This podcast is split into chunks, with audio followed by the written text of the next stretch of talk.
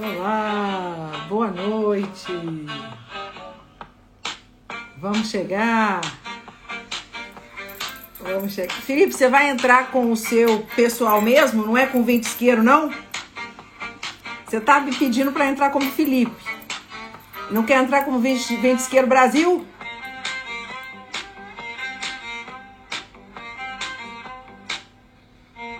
O que, que você acha? Agora sim, é Bem Disqueiro Brasil. Gente, boa noite, vamos chegando.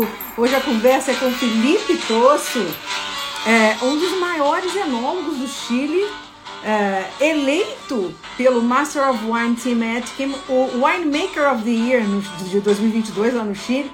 E ele está aqui hoje comigo para participar dessa, desse papo. Já estou aceitando aqui chegar porque essa conversa vai ser boa. Eu, eu tenho que mostrar para vocês aqui como é que está a minha mesa aqui. Ah, querido! Olá, olá, como estás? Como vai? Boa noite, tudo bem? Boa noite, sim, tudo bem, tudo bem. Aqui, Muito... em, aqui em casa. Em casa, em casa, finalmente. Muito, você tem trabalhado muito aí nos últimos dias, né, Felipe? Muito trabalho. Sí, muito, muito. Mas é uma, uma época muito bonita para trabalhar porque é a colheita. A colheita é o melhor. Sim. É? é. É o período que as parreiras ficam mais bonitas, mais vistosas. É o período que realmente vocês. Acredito que. Bem, o, o enólogo trabalha o ano inteiro, né? Não tem como virar as costas. Mas esse, esse período de colheita é um período de muita ansiedade, né? De muita expectativa para que tudo corra muito bem, né? Sí, es, es, es muy bonito porque uno cuando hace el vino, eh, importante es que todo el trabajo de, de, año es en un momento, la colecta, más ten que después hacer el vino. Y al hacer el vino, la degustación, uno comienza a saber cómo va a ser la zafra. Eh, tenemos, tenemos ahora una zafra be belíssima. Belíssima. Sim, muito linda. Que coisa é. boa, que coisa boa. Ó, é. Felipe, a gente tem um monte de coisa para conversar. Olha, eu nem sei se você sabe, eu tô com quatro vinhos seus aqui. Eu vou até te Sim. mostrar. Eu também, eu também. Você tá com aqui. quatro aí? Deixa eu mostrar para o pessoal é. aqui. Eu vou até virar a câmera. Olha isso, gente. Isso aqui é uma orgia hoje, né, Felipe? É. Muito legal. Olha que legal. Muito legal. Estou com todos eles aqui preparados para a gente poder conversar. Eu quero, eu quero começar é, te perguntando um pouco é, antes, antes de te perguntar sobre a ventisqueiro, né, é, é, necessariamente, eu queria que você contasse um pouquinho para a gente a seu respeito. Eu quero saber o seguinte: quando é que você começou a se interessar por vinho? Se você vem de uma família de viticultores, como é que é a sua relação com o vinho? Quando é que nasceu esse amor, Felipe? Sim, é uma relação antiga mas eu não vengo de uma família de, de, de vino, é por casualidade. Eh, eu comecei estudando engenharia civil. Eu queria ser um engenheiro. Engenheiro. Engenheiro. Mas, eh, mas eu gostava muito de, de los campos, de la vida al aire libre. Eh, mi mãe e mi pai são agrônomos, ou seja, estudaram agricultura. Y eu comencé a estudiar ingeniería y más mudé, después de dos años, mudé a estudiar agricultura también. Mas no sabía que en la agricultura, cuando estudiabas agronomía en Chile, tú podías estudiar enología y viticultura. Eh, cuando ya llevaba dos años estudiando y no estaba muy contento con lo que es, mi mai me invita a una degustación de vinos. Olha. Com um jornalista muito famoso chileno, eh, César Fredes, e nesse entonces com um grande enólogo jovem, que sigue sendo jovem, que era Álvaro Espinosa. Ah, okay. Essa foi minha primeira degustação formal de vinos. Eu recordo que César falava, dizia, ah, este é um Chardonnay tem, ah. aromas de, de, de almendras, de, de, de carvalho. Y yo decía, ¿cómo? No entendía, no comprendía, como, como de miel. Él falaba, decía, no, si vino es vino. Eh, ¿Cómo así, Claro. Eh, más adoré, adoré los sentidos, adoré, la degustación y, y, comenzamos un pequeño grupo de, de, ese, un club de viño. Eh, yo tenía, eh, ahí tenía 21 años y comencé a asistir, este club se formó un pequeño club de vinos, fuimos a pequeñas adegas y ahí vi que en la Universidad de Chile, donde yo estudié, estaba el área de enología y viticultura e tornei para lá e fui estudar enologia. Que legal. Se apaixonou Sim. mesmo e pensou, não, eu preciso entender desse negócio. Você estava com quantos anos? Que idade você tinha? Eu tinha 21 anos.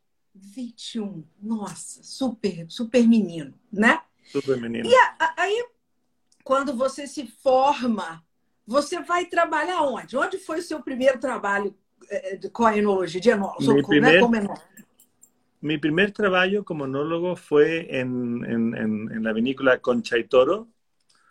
Yo comencé trabajando en el laboratorio de vinos, no como enólogo, en el laboratorio, haciendo análisis en una adega eh, muy pequeñina de, de Conchitoro para vinos más, más masivos, okay. a vinos para, para mercado local. Ahí comencé, trabajaba en, en, un horario libre, de día, de noche, eh, y ahí comencé eh, comprendiendo o mundo do vinho. E adorei, adorei imediatamente.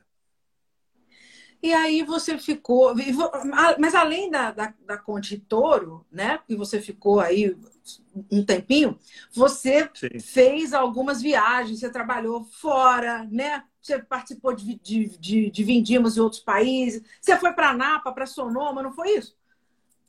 Sí, sí, en, en, en general, Ana, eh, uno, yo comencé a trabajar en, en, en Conchitoro, trabajé después eh, cinco años, a, hice mi primera zafra, la zafra 2095, y, mi última zafra trabajando ya en Peumo fue, la última colecta fue la colecta 2000 en Conchitoro. Y en esos años tuve la oportunidad de hacer un viaje técnico eh, por Conchitoro a, a Napa y conocer Sonoma. Eh, y más después, cuando mudé a, a Vinícola Ventisquero en el año 2001, yo comencé inmediatamente, yo pedí poder eh, tener, eh, poder ir al extranjero y tener eh, vendimias en el extranjero. Y he tenido coleita en, en Francia, en Italia y en Australia, fuera de Chile. Sim. E aí, quando você, falando agora especificamente da Ventisqueiro, né? a, a história da Vintisqueiro quase que ela não existe sem você, né? Porque você tá lá, de, né? não existe. A Vintisqueiro deve tudo a você, eles têm que ajoelhar, te receber de tapete vermelho todo dia. a Vintisqueiro e você são a mesma coisa, né? Você começa a trabalhar na Vintisqueiro logo na inauguração, né? Como é que foi isso aí? Quem que é o Gonzalo? Que ideia foi essa do Gonzalo Vial de, de, de fazer, né? De, de adentro. Você me falou lá em São Paulo que ele já era da agronomia, né? Sí. Eh, Gonzalo, Gonzalo es un, un, empresario, un gran empresario, eh, que en esa época él tenía, como siempre digo, él tenía un, una idea, una visión. Eh, él, ya estaba en el rubro agrícola, él tenía muchas hectáreas de fruta, y también es un gran empresario de, de, de, de, frango, de cerdo, es un empresario grande, agroindustrial.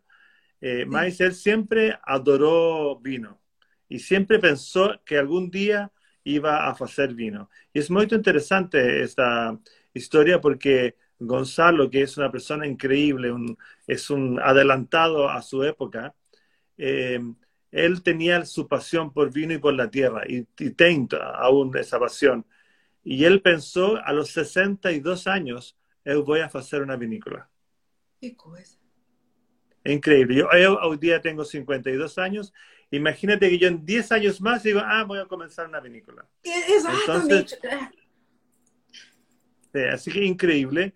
Y yo comencé, yo tenía 30 años cuando comencé a trabajar con, con Gonzalo y una, una pasión, una fuerza, una impresionante y, y una gran persona. Eh, yo diría que de mucho cariño, muy cariñoso, eh, muy cercano.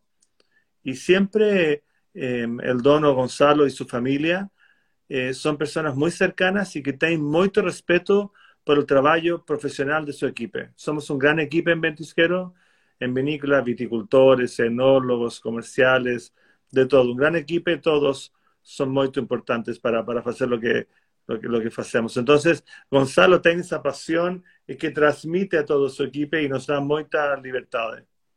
Sim, sim. É, é, é claro que é a, a, a Ventisqueiro, né, ela teve um, uma, uma evolução, um caminho aí nesses 20 anos, claro que, que, que esse, esse império que temos hoje começou lá pouquinho, pouquinho. As, as primeiras, os primeiros vinhedos foram no Vale do Maipo, não é isso? Exactamente. Es donde está la Dega. La Dega comienza y, la, y el primer viñedo plantado, que es en el año 1998, es Trinidad, el viñedo Trinidad en el Valle do Maipo. Exactamente. Sí. Ahí están las parreiras más antiguas que hoy día ya tienen 24 años. Sim. E aí eu, eu, eu vamos falar um pouquinho então desse desse é, é, antes da gente falar especificamente de, dessa porque a, a, a Ventisqueira ampliou, né?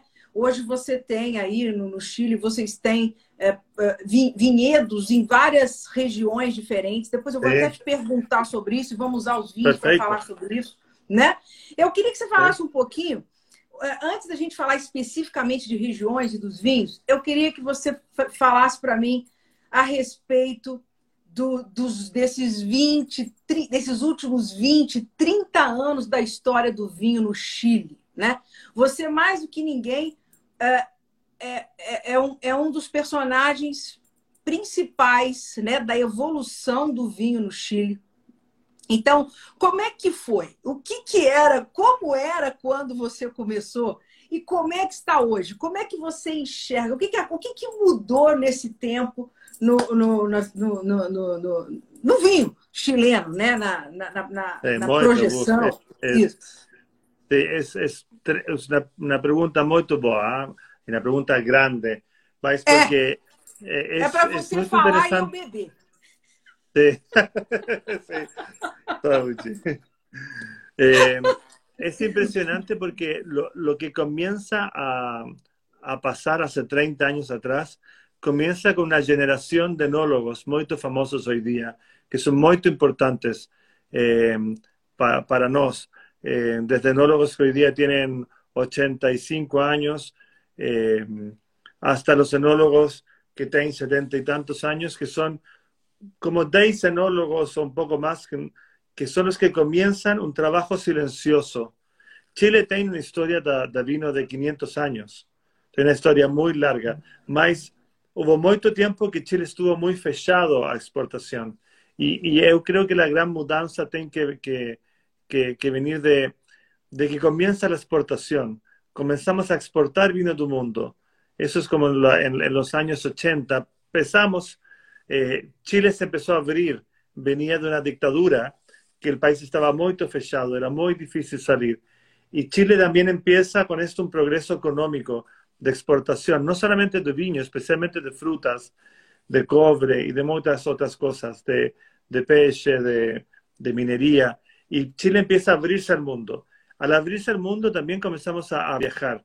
Mi pai mi mai, sus... Eh, eh, sus postítulos, un doctorado y un magíster. Entonces todos comenzamos a, viajar, a ver el mundo. Cuando uno empieza a ver el mundo, uno trae más información eh, de afuera. Entonces después viene mi generación, que es una generación que cuando llegamos a trabajar había muy pocos enólogos, estaban esos grandes enólogos, ¿cierto? Aurelio, Ignacio y, y muchos enólogos más que, que, que, podría nombrar, Felipe Solminiá, grandes enólogos, Cecilia Torres, pero y esa generación no había muchos enólogos debajo, entonces había un espacio que no había muchos enólogos jóvenes, porque la, la industria era muy pequeña y empieza a crecer. Y antiguamente Chile era prácticamente ocho viñas, ocho vinícolas. Hoy día más de 300 vinícolas. Entonces empieza a crecer. Eu llego a trabajar a Conchitoro. Entonces hay una generación joven de enólogos que no había un mercado muy, muy grande aún, pero más había mucha pasión.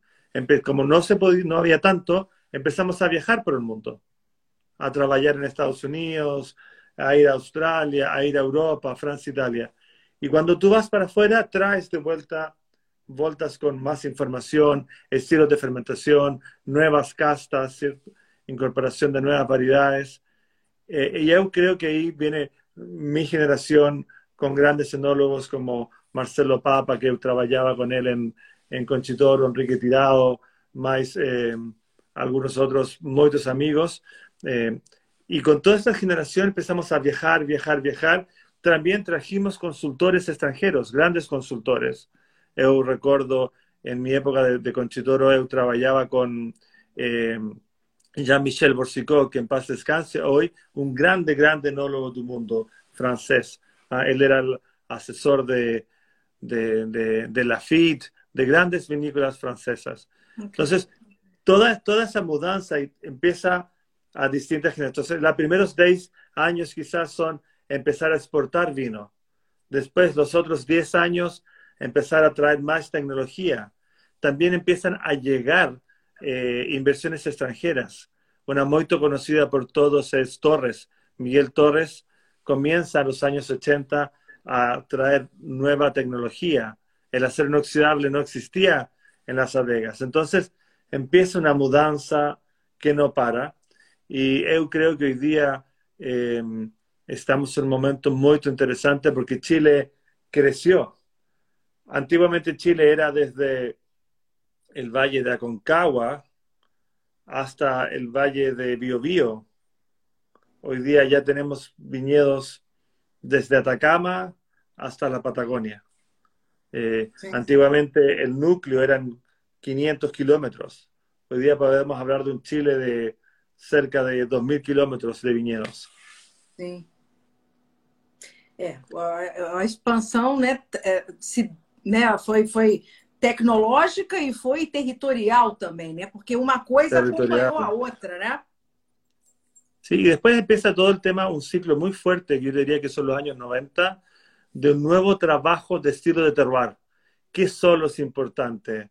Eh, ahí hay grandes amigos como Pedro Parra, enólogos, eh, muchos enólogos amigos, eh, Aurelio Montes Jr., y, muchos amigos del trabajo de distintas vinícolas que hoy día son grandes enólogos chilenos y siempre lo, que es muy interesante en la industria de vinos chilenos es que los enólogos somos muy cercanos. Los enólogos y viticultores somos una generación que trabaja en conjunto. Eh, es muy abierta. Eu falo, eh, amigo, eh, quiero saber de cómo va este nuevo clone de Cabernet Sauvignon. Va, te gusta. es muy interesante. Y para mí también, para mí personalmente, una gran incorporación fue comenzar a trabajar con John Duval. John Duval comenzó a trabajar conmigo en, la vinícola Ventisquera hace 19 años atrás. Oh, Entonces, ya son casi dos décadas. Entonces, cuando uno trae a una persona de tanta influencia como John, hay mucha información.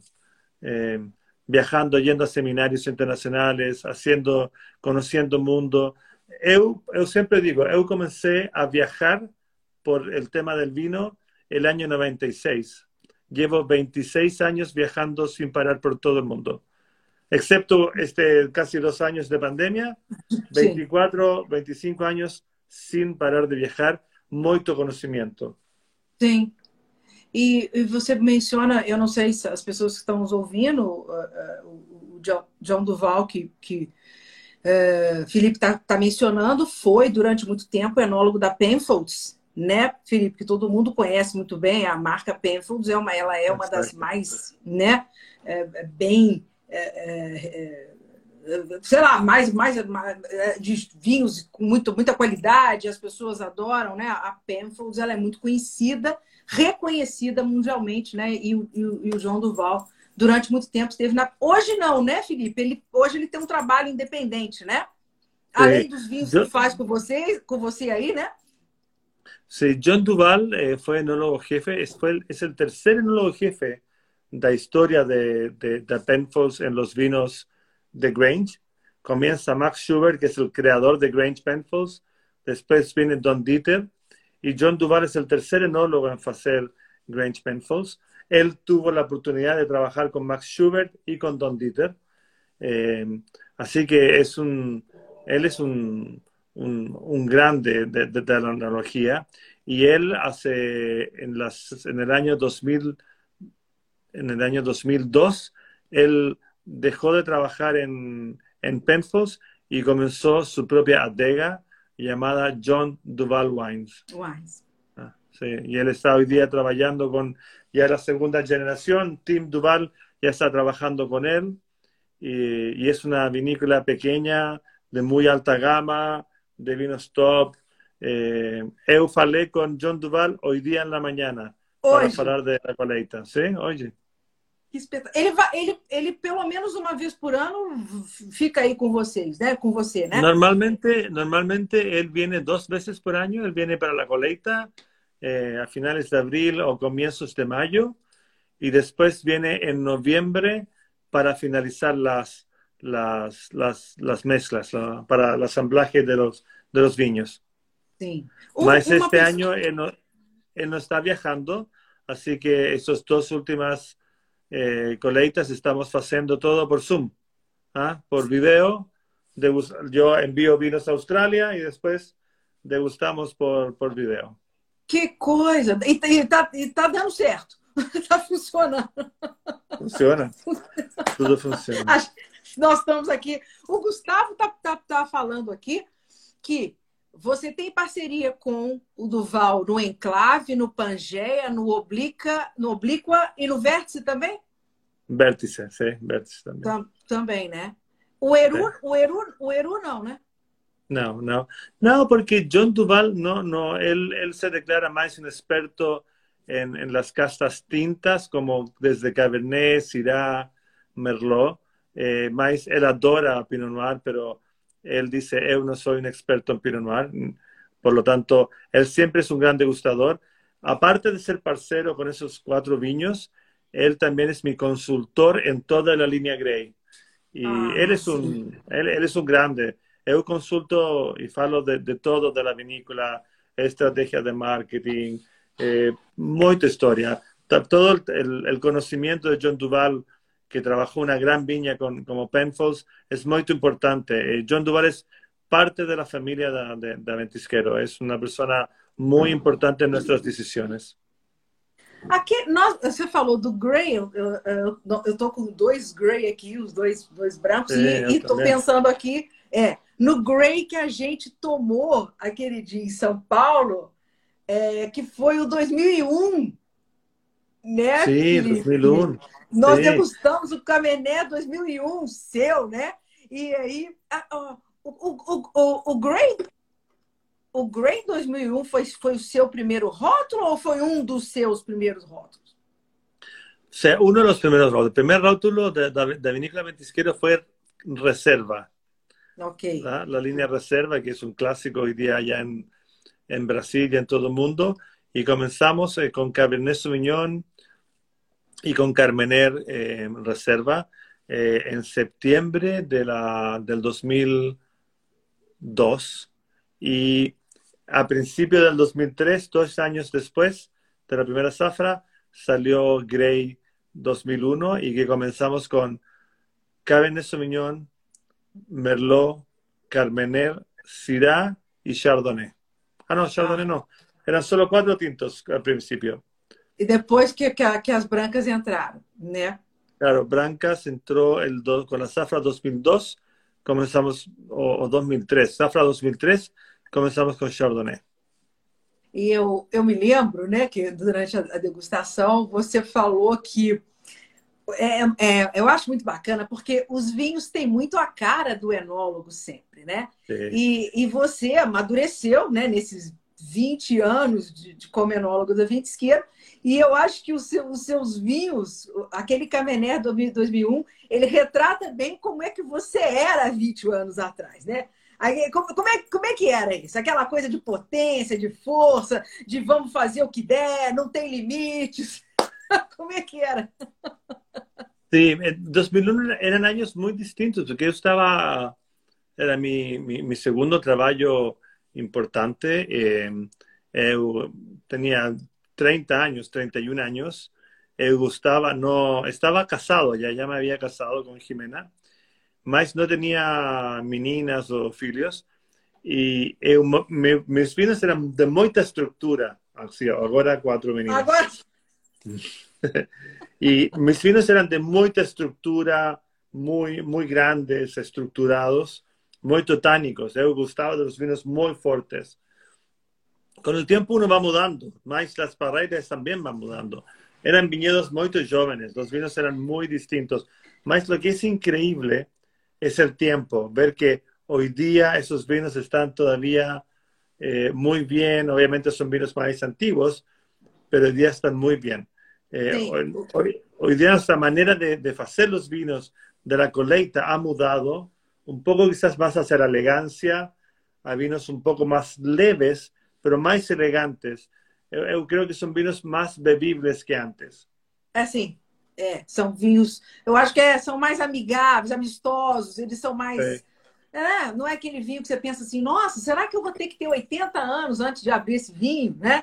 Hoje a gente pensa em vinhos mais imediatos, né? Eles estão prontos mais rápido, né? La gama, la gama alta, como os grandes vinos como Clave ou Vértice, são vinos que não estão listos imediatamente. Eu creio que, são vinos que antes de 5 a 7 anos não está em seu melhor momento. Então a gente está. Ainda bem que eu tirei aqui com Coravim, porque esse aqui a gente está adiantando ele. Sí. Bueno, y, ahí, y por eso ahí, Ana, es tan importante eh, la decantación, el trabajo do vino. Sí, Vértice es un vino que yo adoro. Fue quizás es uno de los vinos de la alta gama da, da ventisquero más conocidos hoy. Eh, yo adoro ese vino.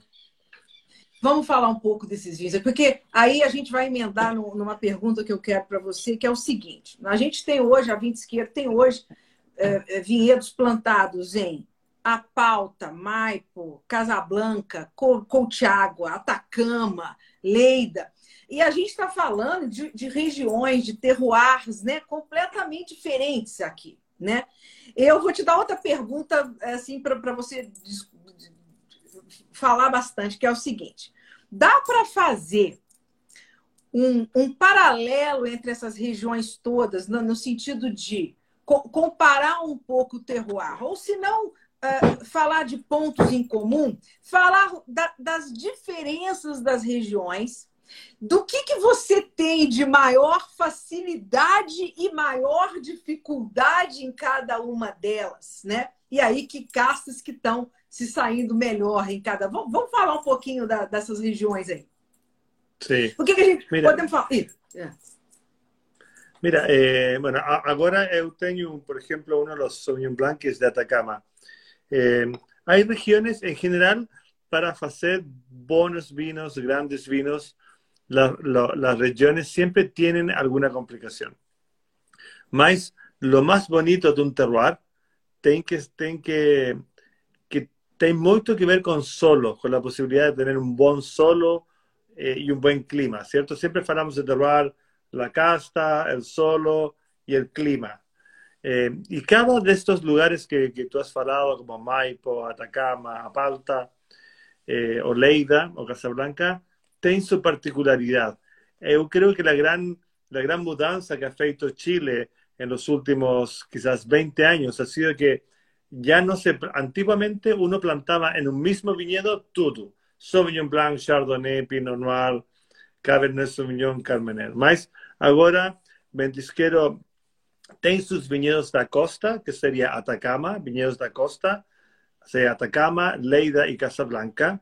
Y esos viñedos son específicamente para Chardonnay, Pinot Noir, Sauvignon Blanc, o, como falamos, castas de de valles más fríos, más frescos. Podría ser Gewürztraminer también, Riesling. Quizás incluso algo de Merlot, hay algo de experimentación. O Syrah, también Syrah de clima frío. Eh, ese trabajo comenzó ya quizás 20, 30 años con, con Casablanca. Casablanca es el primer viñedo eh, plantado con, con Sauvignon Blanc, Chardonnay y los primeros Pinot Noir de alta gama de Chile. Y ahí yo, recuerdo porque yo trabajé con él, que era Pablo Morandé, quien trabajaba en, en, en, Conchitoro, era el director enológico de Conchitoro, y él siempre le pidió a Conchitoro plantar viñedos en, en Casablanca. Más la primera persona que plantó no fue finalmente Conchitoro, sino que fue él con su familia. ¿Ah? Entonces, una historia muy legal de lo que es clima frío. Entonces, ah. entonces, no sabíamos, no sabíamos lo que era el clima frío hasta antes de Pablo Morandé. Muy legal, él también viajando, yendo a Borgoña, yendo a Sonoma, Coast, eh, él siempre pensó ahí. Y quizás uno de los más grandes enólogos de Valle de Casablanca en entender eso fue Ignacio Recabarren, que fue un gran enólogo que Pablo con Ignacio hicieron mucho trabajo juntos y ahí comienza hoy día en Casablanca, que es uno de los grandes valles de, de, clima frío. Y nosotros plantamos ahí el año 2000. Sí, ya tenemos 22 eh, años de barreiras ahí en, en, Casablanca. Después, así que Casablanca, quizás, ¿cuáles son sus problemas a veces? Que hace mucho frío, la neblina, las heladas, como dicen, geladas. É, las geadas, a gente fala las geadas. Un gran problema en Casablanca geada y hoy un tema muy importante que, que es un tema muy importante para Chile, el problema de la sequía. No tiene mucha agua. ¿ah? Hoy día Casablanca está sufriendo, como muchos bares chilenos, de poca agua. ¿ah? Eso es un, es un gran tema. Un problema. Un problema grande, grande. Eh, Atacama, por el otro lado, es el Sauvignon Blanc que estamos aquí probando. Atacama es un valle extremo, muy extremo, producción muy pequeñina, muy pequeña, eh, ese mismo. Eh, estamos en el desierto de Atacama, más es un desierto que yo falo es un desierto frío. Como está perto del mar, eh, yo sé que en Brasil el mar es quente, en Chile el mar es frío. La temperatura de agua del mar en Chile es de 15 grados de temperatura, así que siempre está muy frío y hay un viento, una brisa, un viento que entra al viñedo que hace que sea muy refrescante. Em, así que quizás las mayores complicaciones de Atacama son el agua, más como es un viñedo pequeño, tenemos muy, mucha boa agua que viene de, de, la cordillera de los Andes. Así que no, no problema de agua, más mayor problema es el viento y el mayor, mayor problema son las sales, que es un solo molto salgado, muy salgado. Y eso, la sal tiene mucha complicación para el viñedo. Eh, más ya hemos logrado controlar y trabajar. Eh, y lo interesante de Atacama es su clima, más su solo, es un solo, yo te mostré una foto eh, cuando estaba en Brasil, de un suelo blanco, calcario, increíble. Y eso es la fuerza que tiene Atacama. Así que Atacama, vinos extremos, eh, com este sonho Blanc Grey. E você está falando de, de, de é, é, eu não sei se eu tô louca, mas, mas, a gente percebe essa salinidade nesse Sauvignon Sim. Blanc aqui, né? Sim. Impressionante. É impressionante. Este é um Sauvignon Blanc eh, muito fresco, interessante, de muita boca. Eh, tiene boca fuerte y tiene, este, vino, este vino tiene una crianza en fudres, que son como los mm. carvalos grandes, eh, más no está tostado el fudre, es como una barrica grande, ah, para que sepan. Espectacular, ¿no? Muito. Eh, ahí estoy leyendo a varios amigos ahí que falan de que han probado algunos vinos. ¿ah? Exatamente, falando aí de, uma, de um almoço em Campinas que você fez lá. Sí, exactamente, ahí con varios amigos, ahí con, con Gustavo e com é. muita gente em Campinas. É, e o Gustavo está falando, né, o, o Sauvignon Blanc de muita personalidade. Ele tem uma, uma, uma, uma aroma, né, aromas assim intensos, assim, o nariz é bem, é bem rico. A, a, o caráter da, da, da Sauvignon Blanc, eu acho que ela está bem presente, né? Aquele aquele pimentão verde, as frutas cítricas Sim. aqui. E essa salinidade, essa coisa de, de maresia quase, né? a gente sente no, nesse seu vinho aqui, né? Maravilhoso. Eu, eu gosto muito do Sauvignon. Fantástico esse. Muito bem. Então aqui a gente falou do Atacama. E agora essa gente passando para o Chardonnay. Vamos falar do, do, do Casablanca? Sí, Casablanca, exactamente. Yo tengo aquí Chardonnay Casablanca también. Voy a... Maravilloso. Casablanca es un valle quizás, el, como eu falaba, el valle más clásico de Chile de, de vinos de, de, clima frío. Más después de Casablanca, como Atacama, Limarí, bueno, San Antonio, Oleida, y hoy día en nuevos valles también fríos como Paredones, en Colchagua Costa. O sea que hoy día hay una diversidad de, de, de, de valles más fríos. Más el primer valle frío para Chile es Casablanca y quizás por eso tiene una gran importancia. Estos son viñedos, eh, viñedos antiguos de, no tan antiguos, pero de 20 años, y son viñedos de, de, que hoy día tiene una producción bastante baja. Eh, y es un vino que va en barrica, como un 20% de barrica nueva. Es una coleita a Mao, ¿cierto? Hacemos una coleita a Mao, es una producción pequeña, solamente hacemos como 2.000 cajas de este vino. Eh, y es un chardonnay también de, de, alcohol bastante bajo, estamos hablando de un alcohol de 12,5 de alcohol. Entonces, es un Chardonnay mucho más estilo Chablis, si uno quisiera ver, de un Chablis con crianza de Carvalho francés, solamente francés. Eh, es, es, elegante, no es tan aromático, sino que es como un perfume elegante. Yo siempre falo que ciertos vinos no, no tienen que ser exuberantes, como muchas no. veces es Sauvignon Blanc. Este es un vino para, para un almuerzo, un peixe, necesita un jantar o um, um, um maridaje, certo? Um, essa comida. É, sim, ele tem mesmo toda essa pegada um pouco mais contida, mais elegante. O amanteigado, a baunilha aparece bastante, inclusive, no nariz, né? É. É muito complexo, tem muitas capas. Eh. En, en general utilizamos bastante Carvalho, barrica no tan nueva, de varios años, mas tiene intensidad. No hacemos maloláctica, no tiene eh, fermentación tem maloláctica. malolática. No preferimos mantener eh, un vino más fresco porque muchas veces la fermentación maloláctica hace que los vinos sean muy grandes o con mucha mantequilla. Sim. É, então essa nota de essa nota aqui é chocolate branco, essa nota toda é, é- é da barrica, né? Chocolate blanco. Es la barrica, Chocolate sí. Chocolate blanco, blanco es eh. la barrica. Más fala de, de una barrica muy elegante. Tiene un poquito de, también como de almendras. ¿Cómo, dice, ¿cómo dicen ustedes? É, Almendras. sim. A- a- frutos secos, sim, amêndoa. Frutos secos, tem um pouco que- É, aquelas notas de, de, de, de fruto seco ele tem mesmo. E essa fruta mais, uma fruta mais branca, né, do que a, o, o, chard- o, o Sauvignon Blanc tinha o cítrico mais forte. Aqui você pega mais notas assim de melão, maçã, né? Exacto, Una melado, cosa- exacto. La manzana verde, sí. No es un Sí. chardonnay muy maduro, no es un chardonnay grande, maduro. Eh, tampoco es como un Sauvignon Blanc, para nada. Tiene estructura, tiene cuerpo. Eh, eu adoro. Es un, para mí, Chardonnay Grey es un vino para tomar varias tazas con mariscos, con peixe. Maravilhoso.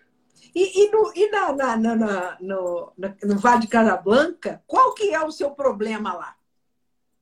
No Donde, caso, qual, é maior, qual é o maior desafio né, para a viticultura no Vale de Casablanca? Eu creo que la gelada y también para la Chardonnay Pinot Noir eh, también tenemos un... eh, ¿cómo se llama? Eh, yo diría que eso es lo principal. Y en los suelos, hay algunos suelos muy pobres y agua. Hoy día los mayores desafíos son el agua, eh, las geladas y ahí también tenemos que eh, la fertilidad de los Chardonnay, cuando se empiezan a poner más antiguos, es un gran desof- desafío. ¿no? Hay, hay un tema muy importante en Chile, en todo el mundo, en todo el mundo, en Borgoña, en todos los lugares del mundo, que las paveiras con el tiempo tienen problemas de virus, de enfermedades. Entonces, es muy importante ver cómo uno va trabajando que el viñedo siempre se mantenga joven, bien para que pueda estar muchos años. Eh, y, la falta de agua claramente es un, gran desafío. La, sustentabilidad del agua, de manejar los viñedos, es muy importante. Yo creo que las heladas y el agua son los, hoy día los dos grandes temas de Casablanca. Mais, cuando tiene agua y no tiene gelada, el vale es precioso, espectacular. Fantástico, fantástico. Agora a gente vai falar um pouco do, de, dos tintos, né? E aí vamos colocar é. mais duas outras regiões aqui. O Sansô aqui, a gente está falando de, do, do, de Tata aqui. É, Itata. Espetáculo. Sim. Gente, minha luz não ajuda muito a ver o rótulo, mas depois eu coloco a foto. Deixa eu virar, quer ver? Mira, el Sansó es una, es una, una variedad eh, cierto, francesa del, del, sur de Francia, eh, que no es una variedad tan conocida, más hace vinos exquisitos. Eh, aquí hay un trabajo de que trabajamos con pequeños parceros. Estos no son viñedos propios, son viñedos antiguos de, de tres pequeños productores que incluso son familia entre ellos. Son tres pequeños productores, son dos hermanas y, y un primo eh, y, son, y, eso comenzó más que nada como, comenzó, me acuerdo, con Alejandro Galás, uno de los enólogos nuestros, eh, y también con, con, el equipo de Vitícola, con, con, me acuerdo que con Fernando, en esa época con Miguel y con, con Sergio. Que é, é, é o Alejandro que é o especialista em Pinot Noir, né? Sí, exactamente. É, Alejandro más especialista en Pinot Noir, Chardonnay, Sauvignon Blanc. Eh, pero en general nosotros como enólogos hacemos de todo. Cuando uno cocina, ah, uno cocina de todo. ¿eh? Por, lo menos en Chile, eh, pero sí, pero es muy conocido él por ser un gran enólogo de, de, Pinot Noir, Sauvignon Blanc, Chardonnay. pero aquí fue todo un equipo y hoy día, bueno, hoy día ya nos lanzó, que comenzó Alejandro, hoy día yo está encargado Ángel Marchán, otro enólogo mío que trabaja, o sea, de la vinícola que trabaja hace mucho tiempo también. Y aquí trabajamos con los parceros eh, y, y, es muy importante porque el Sansón era una variedad, una casta que estaba pagada muy mal. O sea, valor muy bajo de precio de la uva. Entonces, incluso hay un problema social ahí de cómo esa zona la podemos levantar. Es una zona muy pobre, una zona maravillosa, muy linda. Parece una parte de Italia, así con sus bosques y viñedos. Una zona bastante fresca y este es un sensor que es feito muy naturalmente, no tiene un manejo, ni siquiera es orgánico, porque no es que apliquemos alguna filosofía orgánica, simplemente no se hace mucho, nada. Los viñedos están en el suelo, son viñedos que no tienen riego, son viñedos de secano costero, están bastante cerca de la costa, como a 20 kilómetros está Itata. Específicamente esto es Guariliwe, que hoy día está muy famoso Guariliwe. ¿eh? es como una pequeña, casi una pequeña Borgoña de Sansoa. ¿eh? Es una pequeña, un lugar muy increíble que uno se enamora cuando va a Itata. Y aquí estos tres, y estos tres pequeños parceros hacemos esta colecta. Eh, muy importante que pagamos un buen precio de la uva, un, precio bastante más alto de lo que siempre se ha pagado y ya llevamos con ellos uf, quizás seis, siete años. Y ya somos amigos, cercanos. Eh, es una parcería muy legal. Una muy parcería ya firme, ¿no? Eh. Y yo creo que ellos nos enseñan más a nosotros que nosotros a ellos. Pero es una parcería. Como con los parceros siempre nosotros entregamos una visión, ellos nos entregan de vuelta una visión. Eh, es, es muy lindo. falta tempo para ir mais, né? a vezes. É, porque é, são muitos lugares para fazer, né? Ah, não dá para você cobrir tudo, né? Pois é. Não, eu tenho, eu, eu tenho um equipe, a vinícola é uma equipe de. Eu trabalho com três enólogos que fazemos vino, eh, Débora, Alejandro e Ángel, e eu.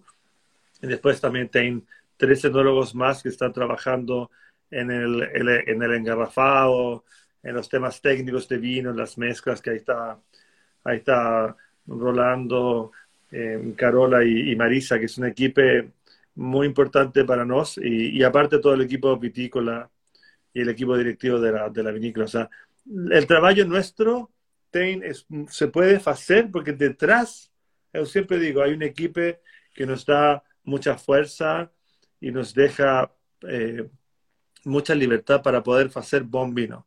Finalmente uno tiene, aparte de la pasión, uno tiene que tener el compromiso con la calidad. No caso da Sansô, não sei se você falou aí, ela é de maturação mais precoce ou não? No, tardía. No. no, tarde. Mira, de, si uno fuera a Francia, si uno fuera a Francia es más precoz. Pero como en Chile está plantado en un lugar frío, aquí, en este lugar uno debiera plantar Pinot Noir. Pero como son parreiras de secano, eh, que no tienen agua, no, no, no, hay irrigación, la producción natural, natural son muy bajas, pero normalmente la colecta es ahora, como 20 de abril, 20, 25 de abril, eh, y, muy frescas, con muy buena acidez, muy frutal. Este es un vino que no tiene crianza en, en carvalho nuevo nada. Es 100% al ser inoxidable y carvalho antiguo. No tiene nada de carvalho nuevo. Mas você coloca então no carvalho só para dar aquela un poquito de suavidad está un par de, está como seis meses en carvalho antiguo para poder separar. Mezclamos y se va a un estanque de acero inoxidable para mantener la fruta y la identidad de, do vino. Hum. É difícil a gente tomar uma, um varietal de Sansô, né? E ele é diferente. Eu não sei nem eu não sei nem identificar o que eu estou sentindo de diferente. O que que você analisa ele para mim? Me ajuda aqui um pouco. De, de nariz é. aqui, o que, que você sente? Eu sinto sempre um pouco como de bosque. Eu sempre sinto como um pouco de bosque, como de terra úmida. E também bastante fruta vermelha mais, mais ácida, como framboesa. Não sei como dizer framboesa. É framboesa mesmo. Framboesa é, mesmo? Português sí. framboesa, isso. É. Sí, como framboesa, um pouquinho de morango, como essas frutas rojas mais ácidas. E, e, bastante terra, e, e, essa terra úmida, fresca. É, ele tem, é isso, né? Mais isso. Você gosta falou esse bosque, essa terra úmida, né? Ele tem uhum. bastante. E ele e tem boca... uma coisa meio floral também, não tem? Também floral, sim. Tem como essas flores mais eh, que eu falamos, é, é muito interessante, porque o vinhedo tem muitas flores, porque como é um vinhedo natural, que no tienen químicos, nada, está lleno de flores. Y hay unas flores azules, blancas, muy legal. Yo, siempre digo que son como flores eh, nativas, ¿ah? que, son, que son de aromas muy, muy leves, ¿ah? como elegantes, como un perfume leve. E ele tem também uma, uma especiaria doce, não tem? Sí, es un poco dulce, sí, tiene una especiaría dulce. Con, una especiaría dulce en nariz también. La, gracia es que el, el, el sansó no, no es verde, siempre es frutal, con la, esa complejidad de la tierra y, y, un poco dulce. No, no es, nunca es verde. ¿ah? Eh, siempre esa cosa frutal, de boa madurez, aunque sea fresco, ¿ah? no, no tiene mucho alcohol, ¿ah? es un vino de graduación alcohólica más cerca de los 13 de alcohol. É muito, muito bacana isso mesmo. Não tem é, é, isso, ele tem essa fruta mais madura, esse, esse dulçor, mas esse, esse frescor mesmo de, de, de bosque, né? Que você está no meio de uma floresta, né? Ele é muito interessante. E, é, e a, a, a cor também, ele é, ele é transparente, né? Ele é translúcido, ele não tem aquela. Hum. E na boca ele tem uma leveza, mas ele tem uma presença muito interessante, né? Me parece um vinho muito gastronômico, né, Felipe? É.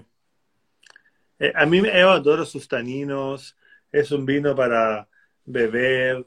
É, eu adoro. Tem muito, muito boa acidez, muito boa acidez. Muito boa acidez, muito boa acidez. É por isso que me passou essa coisa da, da comida, né? Ele tem uma uhum. acidez muito interessante para. Pra, eu, eu creio pra... que dia para futuro, Ana, va, va, va, va a comenzar. Hay mucho pequeño productor, pero yo estoy también dentro de estas tres parcelas con, con, con Ángel. hemos estado hace dos, hace dos zafras haciendo una selección de una pequeña parcela diferente para hacer un vino más arriba de, de, de Keulat. O como una, un pequeño cru de Sansó, estamos trabajando ya con, con ahí con los parceros y con Ángel para hacer una pequeña cosa muy pequeñina, pero ya viene algo muy pequeña, pero viene algo un poco más arriba, que más no significa que tenga barrica nueva, nada. Sí, queremos sí. mantener, queremos mantener la, el, el, origen de Itata y de Guarilihue, mas tem um pouco mais de concentração, um pouco mais de todo. Ah? Você você está batendo muito nessa tecla da barrica, né? Você gosta de trabalhar a barrica de uma forma. Mas você trabalha com, car... com carvalho americano em algum dos rótulos ou só com carvalho francês e de barricas usar? Como é que você faz isso? Você tem. Um, um, eu, em geral, um ah. Eu, em geral, trabalho com barricas francesas, quase 100%. Eh, y ocupo mucha barrica vieja también. Yo adoro barrica de años porque es un muy lindo contenedor que ayuda al oxígeno, más no entrega tanto gusto de tostado. Más depende mucho del vino y del estilo. Cuando tú vas a un vino de alta gama, ahí va, ahí tiene vértice, vértice sí. va 40% a barrica nueva. Sí. Y después es, y eso es, eso es barrica de nueva, un uso y dos usos. O sea, eso es mucha barrica nueva. Más el vino tiene la concentración para resistir toda esa madera y evoluir bien. Entonces no tiene sabor a madera, porque la fruta y la concentración del vino y los taninos son muy grandes. Entonces, por eso, una barrica nueva no es problema para vértice. Mas se eu colocara em Sansó, Sansó moriria. Você, você vai matar o vinho. É, verdade. É. Verdade. É. Aqui no Vértice, é. o, que, o que a gente tem aqui é um Carmener e Syrah. Achei É a, a, a combinação fantástica. Gente, é um Vértice 2019 e Felipe já avisou que a gente está cometendo um crime porque abrimos ele muito cedo. né, Felipe? Mira, eu também estou com 2019. Mas, é, nossa senhora, mas, mas olha, isso, 2019. Qual é a primeira safra do Vértice mesmo? Você já falou aí, não já? A primeira safra é a safra 2005. Qual a safra é 2005. El blend normalmente es como 52% Carmener, 90, 48% Syrah.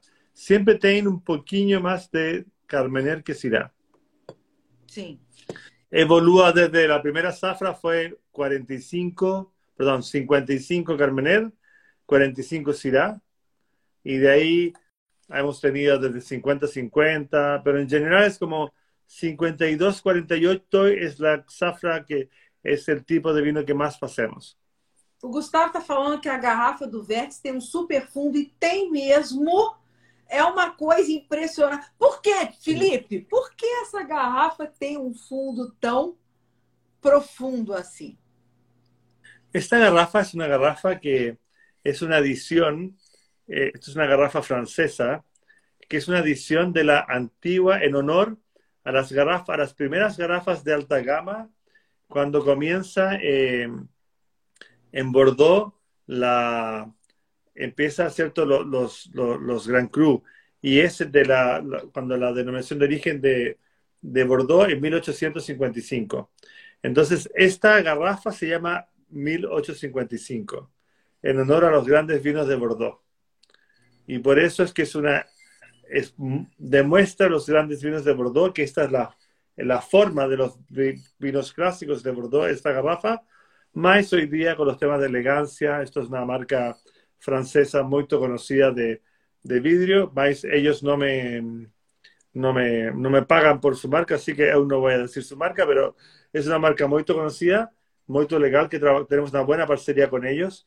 Y eso es un tema ya de diseño, ¿ah? es muy, muy bonito. Es un tema de diseño, eh, adoramos. ¿ah? Cuando tú estás haciendo vinos, eh, no solo hacemos vino, sino que también vemos la marca, vemos el marketing, Aquí hay todo un trabajo, un equipo muy interesante de Ventisquero, Carolina de Castro y su equipo. Eh, ver las marcas, trabajamos con, con distintos diseñadores. Eh, así que hacer un vino, Ana, no solamente es hacer un buen vino, es hacer una linda historia. Muito, é, uma linda história. Um vinho sempre conta uma linda história. Aqui no meu. A minha luz não está ajudando, é, porque é, o rótulo. Mostra o seu aí. Mostra o seu. Existe aqui um. Esse rótulo é muito bacana. Ah lá, tá vendo, gente? É um. Aí. É um, é um triângulo, é um vértice. Qual é o significado? Esses três pontos marcam o quê, Felipe?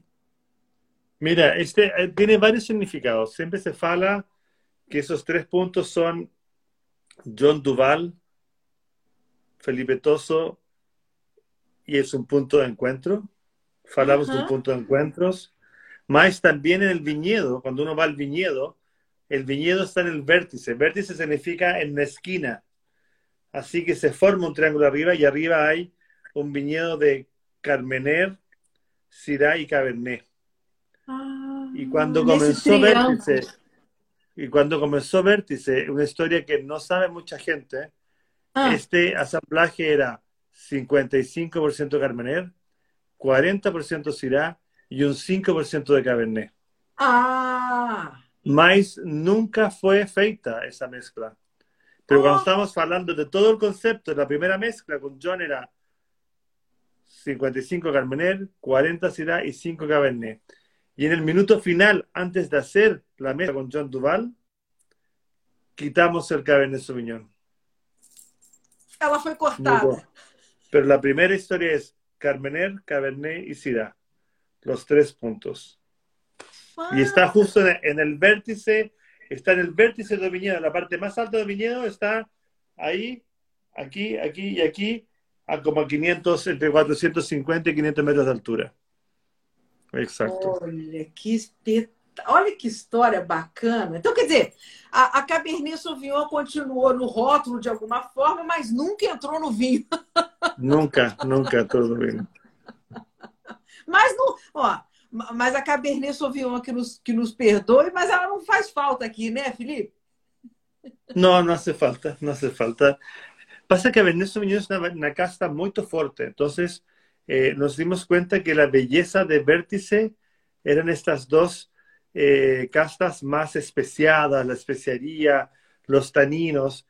Eh, Cabernet Sauvignon era un muy buen vino, mas hacía el vino un poco serio, un poco muy muito caballero. Y queríamos que un vino fuera más exuberante. Yo creo que siempre Vértice, dentro de los tintos de la gama da Ventisquero, quizás es uno de los tintos más exuberantes Eu creio que por isso é... sempre muita gente adora. Realmente, assim, eu abri agora, eu, eu demorei um pouquinho a abrir o vinho, mas agora já está dando uma hora de aberto aqui na minha taça, né? E é Sim. um espetáculo, a exuberância, é o que você está falando, é perfeito, né? Essa exuberância do nariz aqui, é, em aromas que esse vinho tem. É, eu não sei nem por onde começar. Toda a exuberância de fruta. Aqui você tem também fruta negra, né? Você tem a fruta vermelha, a é. fruta negra madura, né? A, a, a ameixa. Mas aí você já. Aqui também, eu acho que já tem um caráter. E você vê, ele tá novo o seu vinho, né? Mas aqui é tudo fruta mais madura. Fruta mais.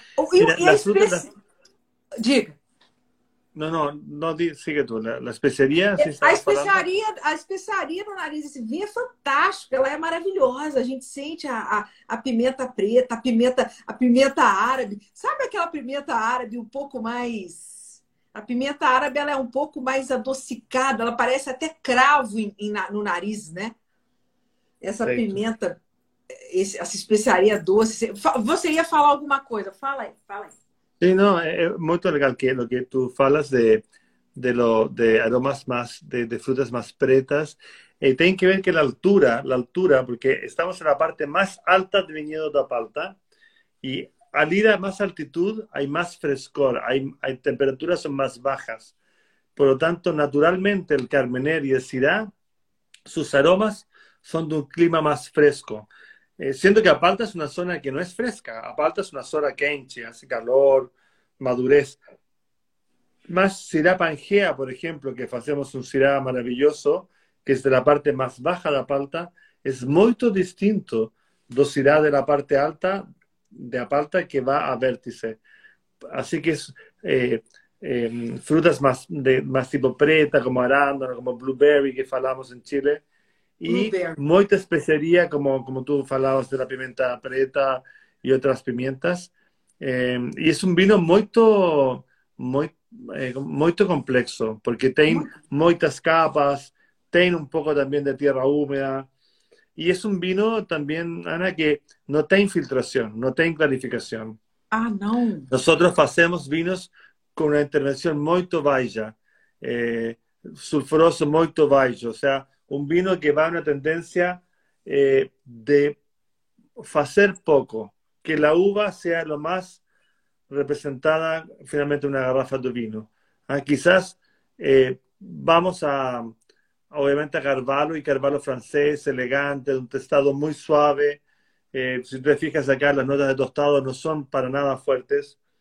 Aquí estamos buscando que el, que el Carvalho y que la barrica nos ayuden a la evolución del vino, ¿ah? en que pueda tener más oxígeno, porque como son vinos de mucha concentración, eh, necesitamos que la barrica con el oxígeno el vino vaya, vaya evolucionando. Si estuviera solamente en acero inoxidable, o en concreto, el vino sería muy apretado, muy, muy estructurado. Necesita oxígeno. Son vinos de muy, por eso muy importante lo que tú dijiste, falaste de abrir la garrafa, poder utilizar un decantador. Para él, un vino 19 es un vino nuevo. A, respirar, exacto. Tú, bueno, tú, tú eres experta en eso, así que tú sabes que lo importante es que un vino respire. Sí, esse aqui fez toda a diferença, né? Quando você. Hum. Ainda mais que a gente está aqui falando de um 2019, que é um, que é um vinho. Coitadinho, ele, tá, ele é jovem, né? Ele é, ele é nervoso, aquela, aquele, aquela alegria da juventude. Então você tem Sim. que colocar ele na taça e deixar o danadinho dar uma, dar uma acalmada. E ele vai abrindo aqui layers, né? Camadas incríveis. O vinho. Ele, ele ele não morre, né? Na taça, ele só evolui, os aromas vão evoluindo e vão ficando cada vez melhores. Você vai identificando coisas diferentes, né? Cada hora se identifica um negócio. E olha, o Felipe, eu sou uma pessoa que go eu gosto muito do caráter é, jovem dos vinhos. Eu gosto muito de sentir a, a juventude do vinho. Eu, eu é. não, não tenho nada contra vinhos envelhecidos e com terciário, nada disso. Eu acho isso maravilhoso. Mas eu gosto muito de sentir fruta nos vinhos. Ah, ainda sim. aquela coisa. Né? Aquela coisa ainda do, do caráter frutado, daquela coisa vibrante da, da juventude do vinho, eu acho isso sempre muito legal. Apesar do vértice aqui, é, como você falou, ser um vinho que vai ter um chão aí, ele tem ainda muitos anos de vida, ele está muito jovem, ele vai evoluir, ele vai ficar lindo. Na minha humilde opinião, ele pode ser aberto agora, degustado ah, agora, aproveitado agora. É, ele está maravilhoso. Né? Ele não é agressivo na boca, ele não tem nada. Bueno, Vértice, quizás, Ana, tiene esa belleza que tú dices, que tiene una estructura tánica maravillosa. É tem muito boa acidez. Exato, tem muito boa acidez, mas tem uma estrutura tânica, como dizem vocês, aveludadas, algo assim, como... É, taninos aveludados, ele tem. Não é tanino agressivo, né? Não. E isso é a beleza del Carmenere e Syrah juntos. E quizás essa, eu sempre falo que Vértice é um vinho muito mágico, compreende mágico? Sim. De magia? Mágico, mágico. Mágico. Um vinho muito mágico porque la, la mistura de Carmenere y Syrah es muy nueva.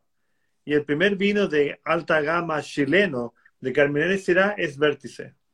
E é interessante você falar isso, porque é uma mistura é, que, de repente, é, é um pouco assustadora para muitas pessoas, né? Porque você está falando de Cabernet, que é uma uva que tem esse caráter da, da pirazina muito grande. E a Syrah vem com, com um caráter de, da, da especiaria muito grande. Se você misturar isso de uma forma errada, você vai ter uma bomba atômica na mão, né? Absolutamente. Eu, eu pensava o mesmo até que fizemos a, a, a primeira safra. Sim. Eu Sim. pensava que estávamos malucos, pero, pero o vinho é incrível. Porque é uma, é uma aposta aqui é, curiosa, é, é, é, exato, é uma, mas é que tá, né? Entra teu. É aí que tá, é. Não adianta nada, né? Você colocar um bom terroir na mão de uma pessoa que não sabe fazer nada. Tá aqui a, a, a prova viva de que você precisa colocar, você, você com a tua, o teu filho, tua intuição, o teu talento, conseguiu entender que isso aqui seria maravilhoso. Esse vinho é maravilhoso. Esse vinho é fantástico, né? É uma mistura. Ô, ô, ô, Felipe, falando um pouquinho até da, da, da Carmener, né? Como é que você enxerga a Carmener? Você, você acha que a Carmener ela é essa casta assim tão. Ah, o João quer saber a porcentagem você já falou, mas repete, por favor, Felipe, aqui nesse que nós estamos tomando, no Vértice 2019, a gente tem quanto de Carmener e quanto de Syrah? 52% Carmener e 48% Syrah. Ok, então aqui a maior parte é Carmener, quase, um pouquinho a mais. Como, é, você, é, como é que você vê a Carmener? Ela é isso tudo mesmo? Ela realmente é ah, o, que o, o, que o Chile tem de melhor ou não é bem assim? Que, que, que você, como é que você me, que, que você me fala? Ah, mira, Carmenero es una variedad, una casta, eh, primero que nada es nueva. Tienen que comprender que el año que se descubre Carmener es el año 94, que es recién, y recién como denominación de origen que podamos hacer Carmener estamos hablando año 96, 98. 96 salen algunos primeros Carmener, pero 98 realmente. Así que estamos hablando de 20 años y un poco más. Eh, comprender una casta en 20 años es casi imposible. Entonces hay una evolución de, de la casta muy rápida de, de, de la analogía en Chile y, y, y, viene una mudanza y, un, y una nueva concepto constante de, de Carmener. Antiguamente falábamos que solamente tenían que ser solos profundos, que había que hacer la colecta a finales de mayo. Yo estoy terminando ahora, esta semana, en abril, toda la colecta en Apalta. Más antiguamente terminaba el 15 o 20 de mayo. Entonces hay una mudanza de las parreiras, hay nuevos materiales genéticos masales, o me, hay, una nueva investigación. Eh, nosotros plantamos hace como siete años atrás unas selecciones masales feitas en Chile por la Universidad Católica, con algunos eh, portinjertos en suelos un poco más restrictivos para producir un poco más de concentración y en algunos suelos más profundos. Entonces, tú empiezas a... Primero estaba el carmener clásico chileno antiguo, y los quizás los mejores carmener chilenos son de viñedos más antiguos, en suelos muy clásicos con, poco, con poca agua. Uh -huh. Mas esto ha ido mudando. Eh, entonces, es una casta muy nueva y que uno siempre tiene que estar repensando cómo hacer un vino. Mas hay una historia que yo adoro cuando falaba siempre con John Duval y John, John lo primero que me dijo fue, ten que investigar historia de, de, de Carmener. Y la historia de Carmener es que es una casta que viene de Bordeaux, que el pai o la mai es el Cabernet Franc, ¿ah? misturado con el Cabernet Gros. O sea, son dos Cabernet que producen por mistura natural, genética, naturalmente, hacen el Carmener. Por lo tanto, Carmener es una casta que en Bordeaux estaban solo principalmente o con más argila o con más piedra. Más en Bordeaux, por su clima, eh, no lograba tener una buena maduranza. Más en Chile, que hay más sol, porque el Carmener necesita sol y luz sí. para bajar un poco la piracina. Más, si tú recuerdas Cabernet Franc, Cabernet Franc también tiene muchas piracinas. Sí. El Merlot, que también es Merlot, que también es de la familia del Cabernet Franc, cuando está un poco joven y es un poco joven o, se, o la coleita es un poco antes, también, es muy piracínicos. Y Cabernet Sauvignon también se hace una colecta y no está bien plantado. También, entonces, la familia de Cabernet Franc, más de Cabernet, produce quizás el Carmener una de las variedades de mayor piracinas. Pero si tú trabajas bien, si encuentras un buen lugar, si tienes un equilibrio en viñedo, hay una piracina que va más hacia la especiaría y no tanto hacia los sabores verdes. Entonces, finalmente, todas las castas son muy técnicas. Finalmente, cada casta encuentra su terroir y el enólogo y el viticultor tienen que comprender trabajo de ese lugar. Eh, y yo, soy un, como un privilegiado porque yo privilegiado. privilegiado porque yo comencé a trabajar en uno de los grandes viñedos de Carmener de Chile, que es Peumo de Conchitoro.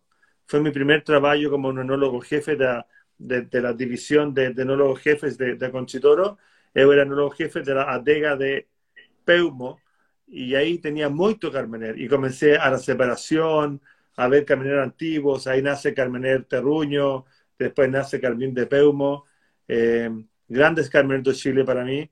Eh, entonces, para mí, yo tengo como chileno un trabajo de, de, que el Carmener sea un gran vino, no porque tenga que ser el mejor vino del mundo, porque se pueden hacer grandes Carmener. Más, como cualquier casta, no es una casta fácil. Tiene que estar en un lugar preciso, con enología precisa, con un buen viticultor, buena crianza. Tiene que tener un concepto. Finalmente, vamos a hablar una linda historia. Sim, sim, é, é, é, isso, né? E é o que você está falando. Toda casta tem isso, né? Não, não é uma. O Gustavo está perguntando qual a diferença do Carmener de pneu e a pauta. Cabernet qual? Cabernet de pneumo e a de, de onde que ele está falando? Pneumo é o quê? É um, é um... Não, pelmo. Deve ser pelmo. Ah, pelmo e a pauta. Desculpa, eu li Ah, son, son bastante distintos. Eu diria que em Peumo, eu creo que o clima é um pouco mais fresco que na Palta. Eh, eu creo que los eu creo que los Carmener de Apalta pueden ser un poco más concentrados y un poquillo más de maduranza. el peumo eh, tiene un poquito más de elegancia, más nuestros carmeneros están un poco en altura. Eh, hay estructuras distintas. Eh, cuando tú pruebas Apalta y Peumo, son dos grandes carmeneros de Chile, más son distintos. yo creo que quizás Peumo es un poco más elegante que Apalta. Apalta es un poco más, más exuberante, más grande, más redondo. yo creo que el Carmener de Peumo es un poco más estructurado, tiene un poquito más estructura, más son dos grandes Carmener. yo adoro los dos, más eh, Carmener de Peumo eh, depende mucho si son viñedos más jóvenes o más antiguos, al igual que Apalta. Es muy distinto un viñedo antiguo de Carmener, de Apalta, que un viñedo nuevo, también en, Peumo. Eh, en tanto en Apalta como en Peumo hay viñedos muy antiguos de Carmener y ellos producen en general grandes, grandes vinos. Yo siempre falo, un viñedo es muy antiguo porque alguien sabe que ese vino es muy bueno y se cuida la parrilla por muchos años y naturalmente el viñedo siempre está bien. Eso es un buen terroir. La vida es más simple de lo que uno cree. É, exatamente. A gente que complica, né, Felipe? Ô, Felipe, fala um pouco. Você está falando da Cabernet e tal. E, e, a uva país, né? essa uva um, um pouco desconhecida e até mesmo às vezes controversa e tal. Como é que você vê a País? Você tem alguma coisa de País aí na Vitisqueira? Você gosta dela? Você produz? Está fazendo alguma experiência? Que, me fala um pouquinho dela. Não sei se o Felipe me ouviu. O, o sinal dele para mim caiu. Vocês estão me ouvindo, gente? Gustavo, me dá um feedback aí. João, Gustavo, vocês estão me ouvindo? Eu caí? Felipe caiu? Conta para mim. eu acho que eu acho que foi Felipe, né? Agora eu fiquei aqui sozinha. Aqui, ó. Ele tá voltando. Eu tô, eu tô aqui ainda, né, pessoal? Ele já tá voltando aqui. Vamos ver se ele entra aí. Só eu, né? Então, gente, estou bebendo quatro ao mesmo tempo. Vocês estão entendendo, né? A minha situação. Peraí, deixa eu ver aqui. Aqui.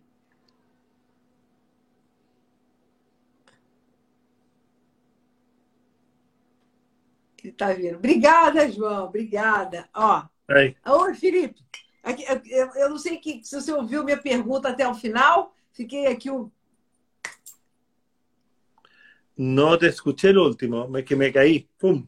Exato! Mas não eu. machucou, não. Tá tudo certo. Fui yo, fui yo. Algo pasó. Felipe, não, não eu, a gente está perguntando para você as suas, as suas, as o que, que você pensa, as suas impressões sobre a país, né? Se você trabalha com ela, se você Ah, vê isso. Hacemos, hacemos un, cuando comenzamos el mismo proyecto que mm, de Sansó, eh, Ángel Marchán, enólogo nuestro de que hace los vinos Reserva Ventisquero y Queulat de Ventisquero, eh, también comenzamos con un trabajo de país, ¿ah? también con un parcero, ahí tengo un parcero de, de uva país muy antigua, eh, hacemos un reserva, eh, hacemos una, una mistura muy, muy todo distinta, que es un país que tiene como un 10 o 15% de moscatel. Ah, Hacemos una cofermentación de una uva tinta, que es país, con una uva Sí. branca, que es moscatel. Espetáculo, hein? Genial. Sí. Y ese, yo creo que país, ah, país tiene algo muy interesante. Lo más importante que es la primera casta junto con Moscatel en llegar a Chile. ¿Ah? Se fala que esas uvas llegan de las Islas Canarias, ¿cierto? Hace 500 años atrás, no solo a Chile, a Perú, Argentina, a todo, a toda Sudamérica.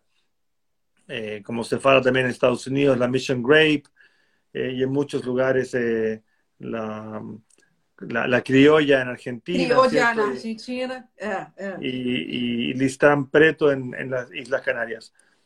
Es una uva más bien rústica, es una uva que creo que tiene la, la gran fortaleza que sobrevive a todo. ¿ah? Y quizás por eso fue capaz de venir de las Islas Canarias, un par de meses en el agua, llegar a, a Latinoamérica y, subsistir. Es una, una casa que, que necesita poca agua, que, que es capaz, que, que resiste mucho a las enfermedades. Entonces, es una, yo siempre falo que el país es una, una casta sobreviviente. Ah, Lleva 500 años en Chile, está plantado desde el sur de Chile hasta incluso la frontera con Perú y Bolivia. O sea, es una casta que está en altitud, cerca de la costa, en todos los lugares. O sea, es una variedad muy rústica, o sea, muy, muy de la tierra.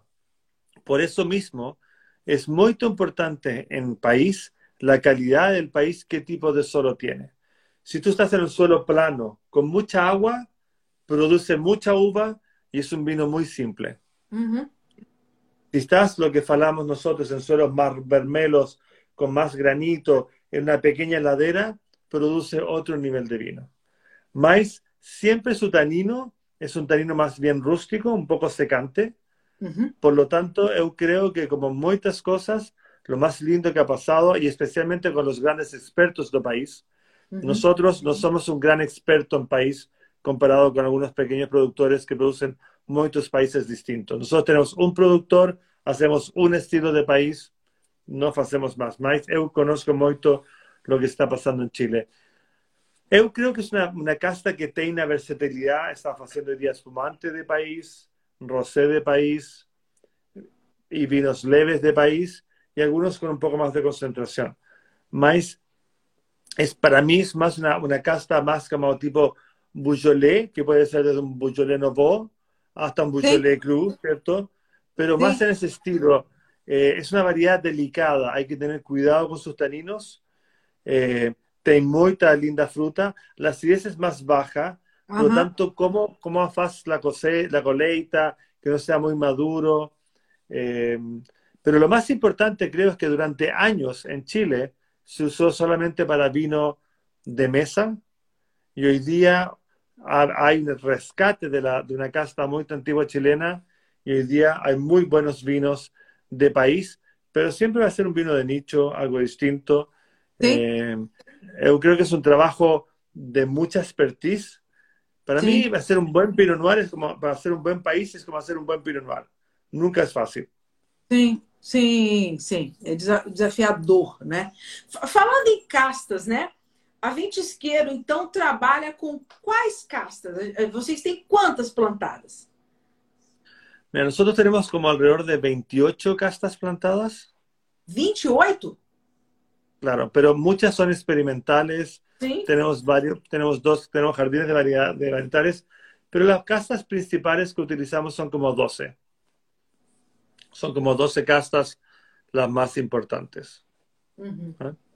Sim. E a Então, gente fala. Ah, Sí, y, y en general en blancos lo, lo- lo que más vendemos, lo que más pasa es Sauvignon Blanc y Chardonnay, y nosotros nos hemos concentrado más en eso. Tenemos Gewürztraminer, tenemos Riesling, tenemos Moscatel, eh, pero yo te diría que hoy día las castas más importantes son Sauvignon Blanc y Chardonnay. Y en tintos son como la- lo bastante clásico, pero lo interesante es la entrada de las variedades mediterráneas, como el Sansó, como, la Garnacha Grenache, como la Cariñán, eh, Syrah, obviamente, eh, y, y Monastrell o Mourvedre, que yo le digo Mataro en el GCM que hacemos. Eh, eu adoro, que yo creo que Chile tiene un potencial muy alto de las castas mediterráneas. E castas portuguesas? Você já tentou por aí? Hay poco, ah, yo creo que no tenemos más portugués, que yo creo que andaría muy bien. Eh, Toriga Nacional y muchas Sí. otras andaría muy bien. Mas finalmente yo creo que, que lo difícil es que no- nuestra influencia siempre ha sido más de España y de Francia. Sim. Hoy día uno empieza a encontrar incluso algunas castas italianas, algunas adegas que están trayendo algunas castas eh, italianas. Mas, como cualquier cosa, la introducción de una nueva casta es un trabajo muy largo. Entonces, no siempre uno quiere estar siempre comenzando nuevamente todo. ¿eh? Tem. É, exato. Até, até era, era uma pergunta essa questão da inovação, né? É, co- como é que é isso? É, o consumidor quer sempre, ele prefere tomar coisas que ele conhece ou ele está aberto para novidades, inovações? Como é que, como é que o consumidor está agora? Mira, yo creo que los consumidores, lo que nosotros vemos y estudiamos, tiene mucho que ver con, bueno, primero con tu trabajo. ¿ah? Yo creo que es muy importante tu trabajo, el que tú haces, Ana, y que hacen todos tus compañeros de trabajo, que es eh, la promoción del vino. ¿ah? Que tú hoy día me estés entrevistando y podamos hablar de la vida de tu vino de Chile. Es muy importante porque si no, ¿cómo nosotros explicamos a un consumidor lo que hacemos? Entonces eso para mí es mucho, muy importante, así que te agradezco mucho la invitación, primero que nada. Y dentro de eso, hoy día el consumidor yo creo que tiene mucho que ver con las edades. Yo veo mi, mi, mi país y esa generación de 70, 80 años, en general, son muy clásicos. Sí. Ellos toman su Cabernet Sauvignon, su, hoy día si es chileno toma su Carmener, pero eso es. No es mucho más que eso.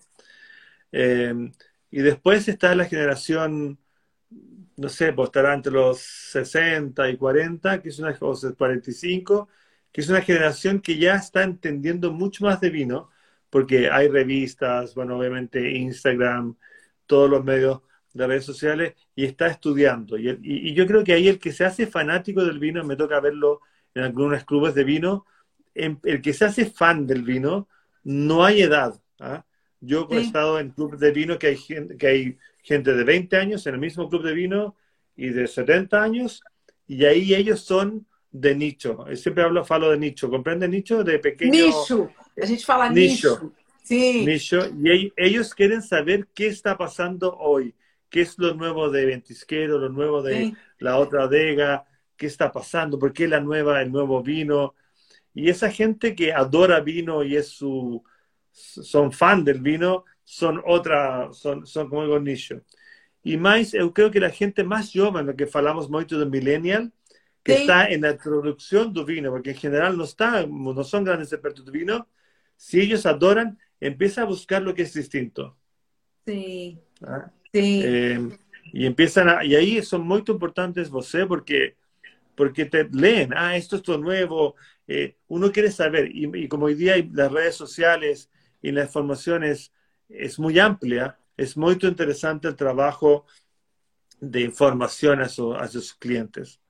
Y ahí hay clubes de vino, hay, revistas, ¿cierto? Tú compras esto, tú, tú empiezas a seguir a un experto que te empieza a decir, o a un sommelier, o vas a tu tienda de vino de, del barrio. Y, y yo, cuando, yo cuando viajo, eh, nunca compro un vino porque usé el vino, porque hay mucho vino. Yo voy y le pregunto a un experto de vino de esa tienda de vino y le digo, ¿qué vino tú me recomiendas?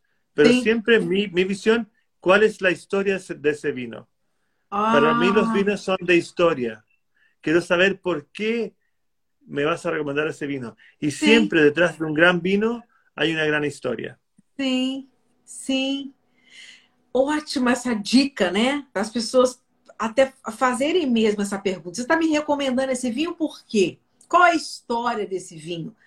Excelente a, a forma de. Né? Eu, e eu, assim, é, também gosto muito do vinho que a gente não encontra com facilidade, às vezes, no nosso próprio país, né? aquele, aquele vinho que só é feito naquela região, ele não sai daquele lugarzinho ali. Normalmente você tem umas surpresas bacanas, né? Increíble. Yo siempre falo, estábamos en, cuando te acuerdas que estuvimos ahí juntos en, en, en San Pablo. Sí. Y, y una de las sommeliers tenía una, tiene un pequeño wine bar, eh, pequenino, pequeño ahí. Eh, en, ah, é. E fuimos. Você até foi, né? No, no, no lugar dela. Sí, é, fuimos. Fuimos eh. al día siguiente, eh, o ese misma noche creo que fuimos. Eh, fuimos con Tiago y con, y con Diego. Y fuimos ahí y la selección que ella tenía, él no conocía ningún vino. Olha só. Ninguno. Fantástico. Genial. era wow. Genial. Entonces era, ¿qué experimentamos? Y experimentamos algunos vinos brasileños increíbles, un vino muy clásico, muy antiguo, brasileiro que, que faz vino branco y después degustamos un vino, un vino francés natural. Entonces, tú abres la cabeza, abres los sentidos. Sí, sí. Concordo. A gente está sempre. Eu, eu, eu sou a favor da pessoa nunca repetir o mesmo vinho, né? Quem está repetindo sempre o mesmo vinho está perdendo ah, tá perdendo grandes coisas. Eu acho que você precisa variar, né?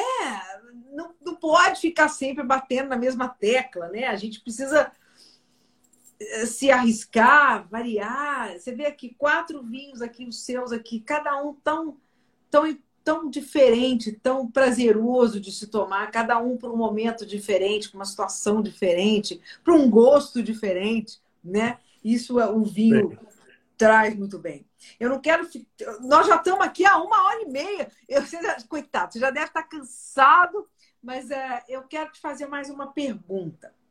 Quero, quero saber o que, que você está planejando aí, o que, que você falou aqui logo no início da nossa conversa. Que ah, o Gustavo está falando que o, que o vértice ele repete sempre. eu creio que tem razão, né? Eh, Jimena, minha senhora, sempre repite vértice também. É, a, gente tem, a gente tem uns, queridos, não tem jeito.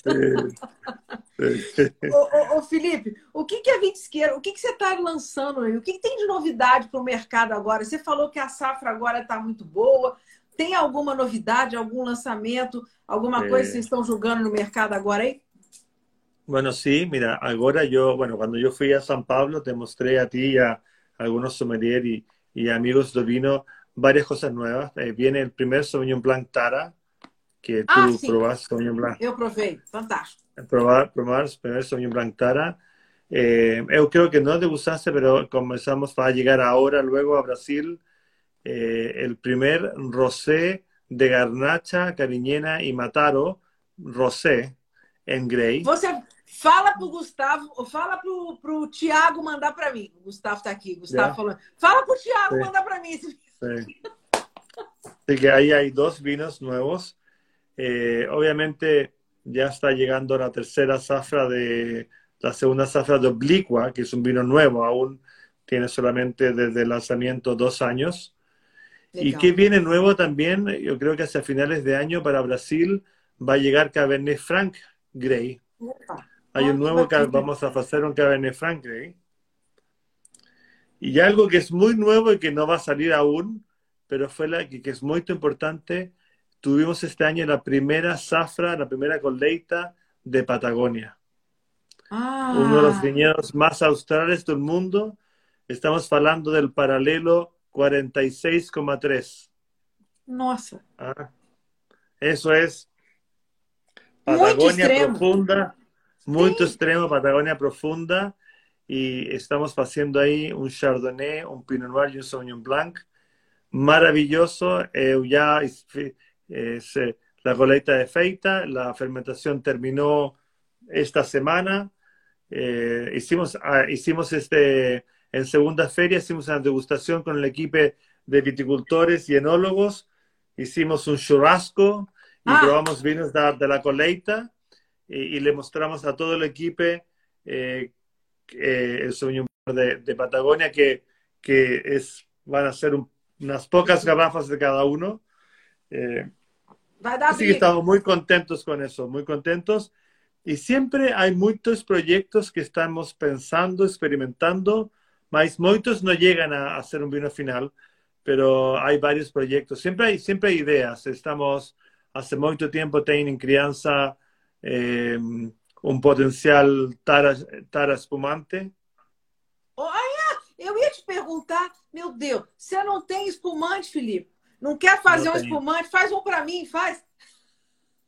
Bueno, hay, hay, un proyecto ya para, quizás para principios del próximo año, ah. de, de, Tara Chardonnay ahí con, con, con, mi parcero, con Alejandro Galás y, y con el equipo vitícola. Eh, así que proyectos hay. Yo siempre digo que primero tienen que salir los proyectos y hay que explicarlos, hay que viajar a mostrarlos, hay que venderlos. Por eso es muy interesante. Durante casi 10 años en la gama alta, Ventisquero no sacó ningún vino. Eh, ah. Antes de sacar Oblicua, que fue el, el 2020, que sacamos 20, la zafra anterior del primer vino que habíamos sacado antes era Enclave. O sea, estuvimos prácticamente ocho zafras para sacar un nuevo vino. Y en estos dos últimos años van a salir cinco o seis vinos nuevos de Ventisquero. Son como, es como una explosión, como que tú fueras un artista estás pensando, creando, estás tranquilo, tocando la música que tocas siempre, tus últimos discos, y de repente dices, ya, va lo nuevo. Y, hoy día está Oblicua, Sauvignon Blanc Tara, Cabernet Franc Grey, Rosé Grey, eh, y un par de proyectos más que van a venir. Um espumante. Eu tô te, eu tô te encomendando um, tá? Sí. el espumante viene. Ya hemos feito nosotros empezamos a hacer experimentalmente eh, espumantes hace como unos ocho años atrás. Así que ya mm. tenemos bastante, bastante práctica y trabajo en, en, en espumante. Así que eso va bien. Será maravilhoso, tenho certeza. E agora eu quero fazer uma última pergunta. As pessoas sempre devem te perguntar a respeito da enologia, da profissão enólogo, né? Então, se um jovem enólogo chega para você e pergunta o que faz um grande enólogo? Como, como eu posso me tornar um grande enólogo? O que, que, que, você responde para a pessoa, Felipe? Mira, primeiro que nada, Ana, eu, eu te agradeço que, que fales de mim como um grande enólogo, mas eu sou um enólogo. Eh, ser, grande es algo que uno no, uno no busca. Eh, es un trabajo, es un trabajo donde tienen que tener mucha humildad, mucho trabajo. Eh, quizás muchas veces ahora que uno puede estar en cámara o en algunas revistas o en algunas ferias de vino, la gente piensa que uno es famoso o que uno es un grande. Más el trabajo, el trabajo real está en la adega, está en los viñedos, que es el trabajo que mucha gente no ve y que es un trabajo, un trabajo de mucha educación. En este momento todo mi equipo, yo estaba todo el día en la adega, ya estamos un poco cansados, llevamos muchos días trabajando de lunes a lunes, sábado, domingos. Y yo creo que finalmente un trabajo para, para hacer un buen enólogo eh, tiene que tener pasión, tiene que adorar la tierra, tiene que adorar que, que para hacer buen se necesita mucha práctica y, e, e eu creio que ter bons amigos, uma boa empresa, eh, ser feliz. ¿eh? Para, para mí, para hacer buen vino, es que tengo una familia que, que me adora detrás mío, que, que, que me apoya mucho. Eh, el, dono, el dono de la Dega, Gonzalo, que nos ha dado todo, eh, y un gran equipo, personas. Finalmente, el trabajo tiene que ver con las personas, tener una buena vida eh, y tener mucha pasión. Eh, para mí, mi trabajo no es un trabajo, es un placer. ¿ah? Eh, trabajar no es trabajo, es, es mi hobby. Eu colecciono vino. Eu siempre digo a mis amigos, Ah. no me regalan vino porque yo soy enólogo. Yo digo, sí, tráiganme vino. Eu colecciono vino. Eh, y, y, y te puedo contar una historia muy bonita de ahora, Ah, que, vi- que vino un amigo de Japón, que eu no veía hace 15 años. Y como él llegó, eh, él es chileno, pero venía de Japón y supo del premio de Tim Atkin, eh, obviamente me felicitó y me regaló un vino. Y él sabe que yo soy toso y que adoro los vinos italianos, Ah, ¿no? porque toso es de origen é de italiano, origem italiana. Ah. y me trajo un gran vino italiano. Y yo adoré. Es que mejor regalo que un enólogo le regalen vino. Adoramos vino. Así que, pero... A Claro, Pero, de vocês, pero ser né? simple. Mira, Ana, el trabajo del vino es un trabajo de, del campo, es un trabajo de conexión con la tierra. Y para eso hay que ser simple. Ah, es, yo siempre falo, yo quiero saber que, yo, yo siempre digo, yo quisiera ser una uva para poder comprender más, o ser una parreira para poder comprender más. ¿ah? Esa es la belleza del vino. Se você pudesse ser uma paeira por um dia. Sí, exacto, para poder comprender. Eh, Sim. eu, eu quando Mas eu camino... acho lo- Perdão. Não, Eu quando- eu acho que eu- você. Ah, diga, pode falar, pode falar, pode falar. No, una, una sola cosa. Eu cuando camino os viñedos que más conozco, eu falo con las parreiras. Que bacana. Eu falo con ellas. No, eu no digo, cuando no sé cuándo voy a hacer la coleita, estoy con, con la dúvida, digo, les pregunto, ¿coleito o no coleito? Elas te de- respondem. Sí, responde. Muchas veces me dicen, vengan dos o tres días más y ahí respondo. Que espetáculo! Fantástico! Acho que você é o primeiro que fala isso, que conversa com, com o Parreal, conversa com as uvas. Olha, volta daqui a dois dias que vai ser melhor. Isso é fantástico. E eu acho que é isso. Eu acho que esse, esse, essa pergunta que eu te fiz, é, vo- você respondeu lindamente, mas eu acho que tem muito de dom, né? Tem muito de talento, tem muito de intuição também, né? E cada um vai aprender a desenvolver. Não, não, não que isso não seja trabalhado, eu acho que isso pode ser desenvolvido, pode ser praticado, pode ser exercitado, lógico. A prática, né? É tudo.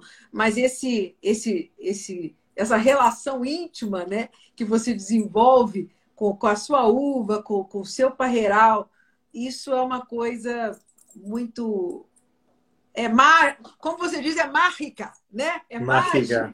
mágica, Mágico, sí. com certeza. Felipe, as suas meninas estão com que idade, as quatro? Ten 19, 16, 15 y 12. São todas adolescentes, eu aposto que não dão trabalho nenhum, né? Son lindas meninas, son adorables, son... Que legal. Eu, eu adoro. Alguma, alguma das meninas quer seguir a enologia? ¿No? Nenhuma. Ninguna, no sé. Ellas adoran vino. Todas, yo siempre digo, todas saben servir vino. Tem. Todas saben servir vino bien. Abrir una garrafa, servir vino, siempre toman aromas, comprenden, adoran vino, Sí. mas no sé si quieren ser enólogos. No. Entendi. Sim. La mayor ahora está estudiando psicología. Ah, que bacana, que legal. Genial, perfeito. Sí. Sí. Que elas, que elas sejam felizes nas escolhas delas, né, Felipe? Sí, sí, exactamente. No, no hay ninguna, no hay ninguna presión por ser enólogo. Não. La vida, la vida es como es. Yo no tuve, yo adoro a mis pais que, que nunca tuve presión por tener que estudiar alguna cosa. Fue mucha libertad y, y mi vida entera agradezco siempre eso, en el trabajo, en la universidad, de poder ser libre. Yo creo que mi, mi mayor visión del mundo es la intuición. ¿ah? Mi